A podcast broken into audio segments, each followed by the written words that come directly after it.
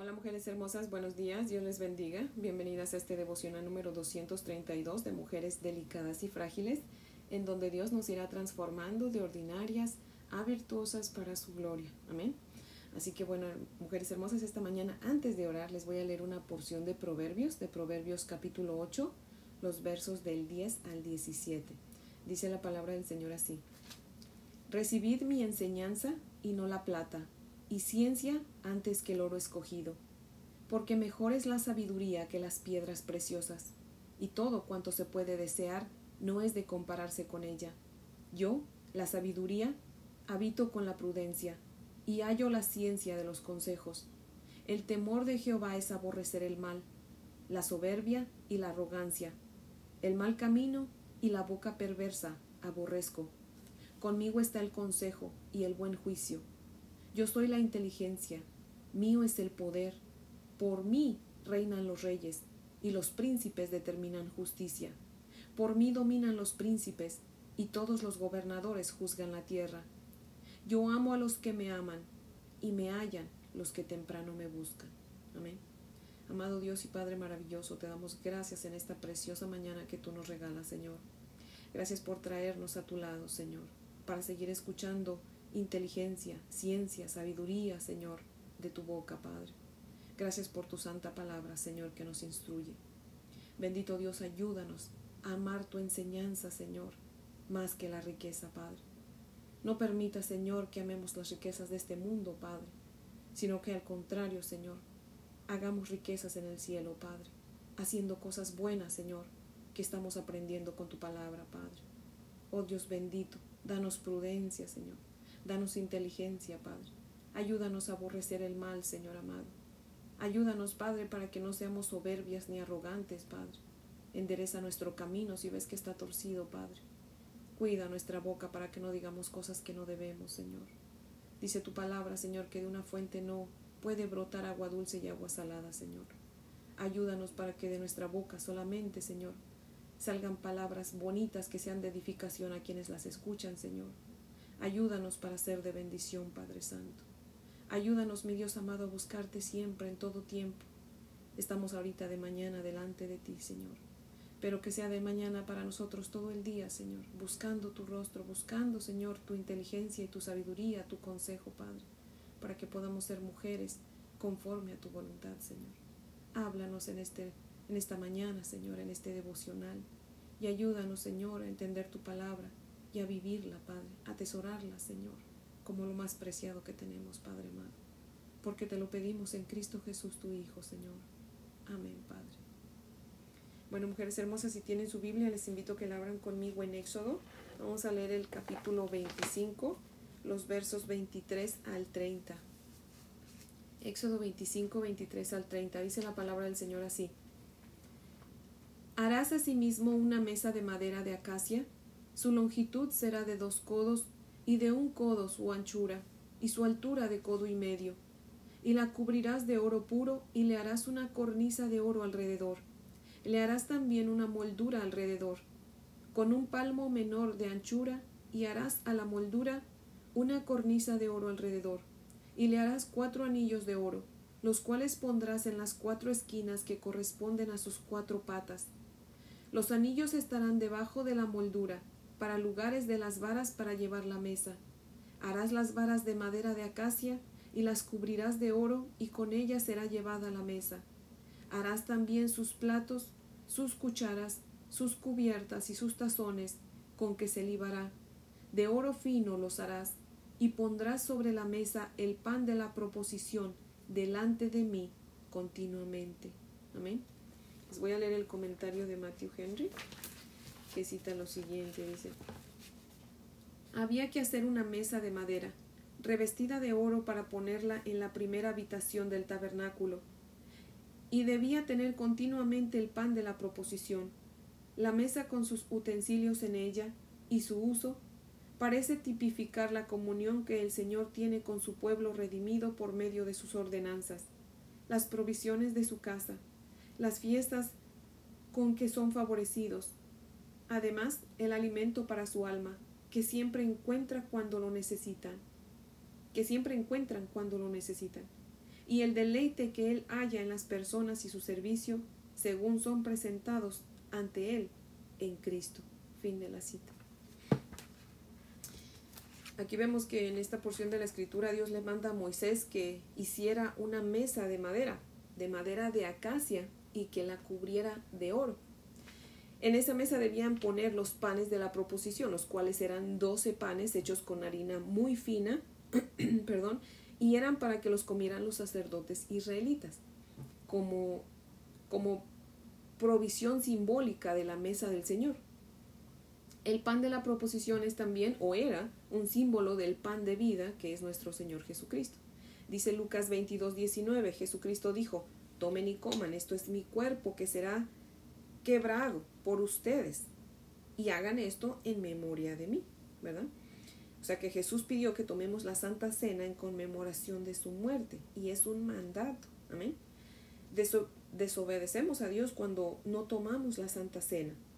Debemos vivir por eso vidas santas para que podamos tomar la Santa Cena y así fortalecernos espiritualmente, ¿verdad? Porque también Dios en su palabra nos dice qué requisitos, ¿verdad? Para que nosotros podamos tomar la Santa Cena y no la tomamos no la tomemos indebidamente, ¿verdad? Dice su palabra. Así que tenemos que por eso tratar de vivir una vida agradable al Señor para que cuando se nos presente la oportunidad de tomar la Santa Cena lo hagamos con una conciencia limpia, ¿verdad? Debemos orar, debemos leer la palabra de Dios, debemos vivirla lo más que se pueda y tomar la Santa Cena cuando tengamos la oportunidad de hacerlo, ¿verdad? Dice el verso 23 en la parte B que la mesa debía medir dos codos de longitud. ¿Saben ustedes por qué tenía que medir dos codos de longitud? Porque el número dos es el número de unión, de comunión, de acuerdo. Dice Amós 3.3, y andarán dos juntos si no estuvieren de acuerdo. La verdadera comunión con Dios pues toma lugar cuando estamos de acuerdo con Dios. Si Dios dice que somos pecadores y que necesitamos de un Salvador y nosotros decimos, sí Señor, tienes razón, estoy de acuerdo contigo, entonces tenemos comunión con Dios, estamos de acuerdo con Él y podemos caminar con Él. Estamos unidos a Él por medio de Cristo. Amén. Pero si Dios dice que somos pecadores y que necesitamos un Salvador y nosotros decimos, no Señor, yo no peco, al contrario, yo ayudo a los demás. No me meto con nadie, no le hago daño a nadie. Me esfuerzo por hacer el bien. Una persona que piensa así, que cree que no peca porque no comete pecados graves, esa persona no puede tener comunión con Dios porque no está de acuerdo con lo que Dios le dice. La verdadera comunión toma lugar cuando estamos de acuerdo con Dios y decimos, sí, Señor, tienes razón, soy una pecadora, lo confieso. ¿Sabían que la palabra confesar viene del griego homoligeo, que significa hablar lo mismo. O sea que la confesión en el sentido bíblico no es que nos confesemos y prometamos no volver a pecar, sino reconocer nuestros pecados delante de Dios, pedirle perdón y suplicarle que nos ayude para que no volvamos a pecar, pedirle que nos dé la victoria sobre el pecado, es pedirle que rompa el dominio del pecado sobre de nosotros. Dios conoce todo de nosotros ¿cierto? Él sabe todo de nosotros. Él conoce nuestros pecados, pero Él pide que nos confesemos porque cuando nos confesamos, el pecado pierde poder sobre de nosotros y nuestra comunión con Dios se restablece, porque cuando pecamos y no nos confesamos ante Dios, el pecado nos separa de Dios, de nuestra comunión con Él. Y si nosotras verdaderamente somos unas creyentes, ¿verdad? Si de verdad somos hijas de Dios, lo sabremos porque al instante que pecamos, pedimos perdón a Dios. Vamos a Él en oración porque no nos gusta estar lejos de Él. No sabemos estar sin hablar con Él. Amén. La confesión son los dos codos de la mesa que nos mantienen en comunión con Dios. Amén. Así que vengamos a la mesa, mujeres hermosas, a tener una charla con Dios. Pongámonos a cuentas con Él, como dice Isaías 1.18, que dice, venid luego, dice el Señor, y estemos a cuentas. Si vuestros pecados fueren rojos como la grana, como la nieve serán emblanquecidos, y si fueren rojos como el carmesí, vendrán a ser como blanca lana. Mujeres hermosas, no dejemos que el pecado se enseñoree de nosotras. Confesémonos y vivamos en comunión con aquel que no escatimonia su propio hijo, su único hijo, para que pudiéramos estar cerca de él disfrutando a la mesa del pan de vida que es nuestro Señor Jesucristo. Amén. Así que mujeres hermosas, ese es el devocional de hoy que espero que sea de gran bendición a nuestras vidas, ¿verdad? Que meditemos en esta palabra y pensemos, ¿verdad?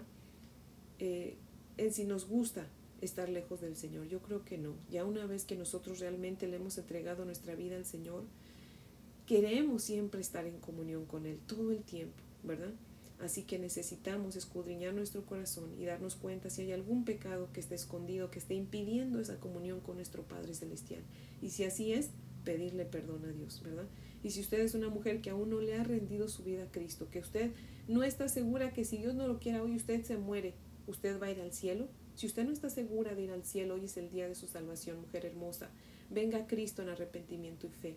Pídale perdón de corazón de todos sus pecados y permita que sea Él ahora quien maneje su vida de usted. Ríndale su vida y comience a vivir de hoy en adelante para la gloria de Dios. Amén. Ya no para su gloria de usted, sino para la gloria de Dios. Ya no eh, llevando a cabo, ¿verdad? Sus deseos, ya no, eh, como si complaciéndose a usted misma, sino cumpliendo con los deseos de Cristo, ¿verdad? Y solamente lo vamos a lograr cuando leemos su palabra, cuando aprendemos de Él porque no podemos saber lo que Él quiere, lo que a Él le gusta si no leemos su palabra, si no estamos en constante comunión con Él por medio de la lectura de su palabra y de la oración, ¿verdad? Así que mujeres hermosas, espero que hoy sea día de salvación para aquellas que aún no han conocido al Señor, que aún no le han rendido su vida, que de oídas le han oído, pero no le han conocido. Porque muchas veces la gente dice, sí, sí, yo conozco a Dios, yo sé de Dios. Sí, pero ¿tienes una relación con Dios? ¿Tiene usted una relación con Dios? Porque es son dos cosas bien diferentes, conocer a alguien y, tener una relación de amistad con esa persona, ¿verdad? Así que tengamos cuidado, asegurémonos que no solamente conocemos a Dios, sino que tenemos una relación personal con Él por medio de su amado Hijo Jesucristo, que es el único que vino y murió en la cruz por nosotros. Amén. De esa manera, Dios derrama de su Espíritu Santo sobre nosotras. Venimos a ser templo del Espíritu Santo y nuestra relación con el Señor es estrecha, ¿verdad? Es, santa. Así que bueno, mujeres hermosas, pues espero que tengan un día muy, muy bendecido. Les amo en el amor del Señor. Y si Dios nos presta vida, pues aquí las espero, ¿verdad? Mañana para que podamos seguir aprendiendo de nuestro precioso Salvador. Amén.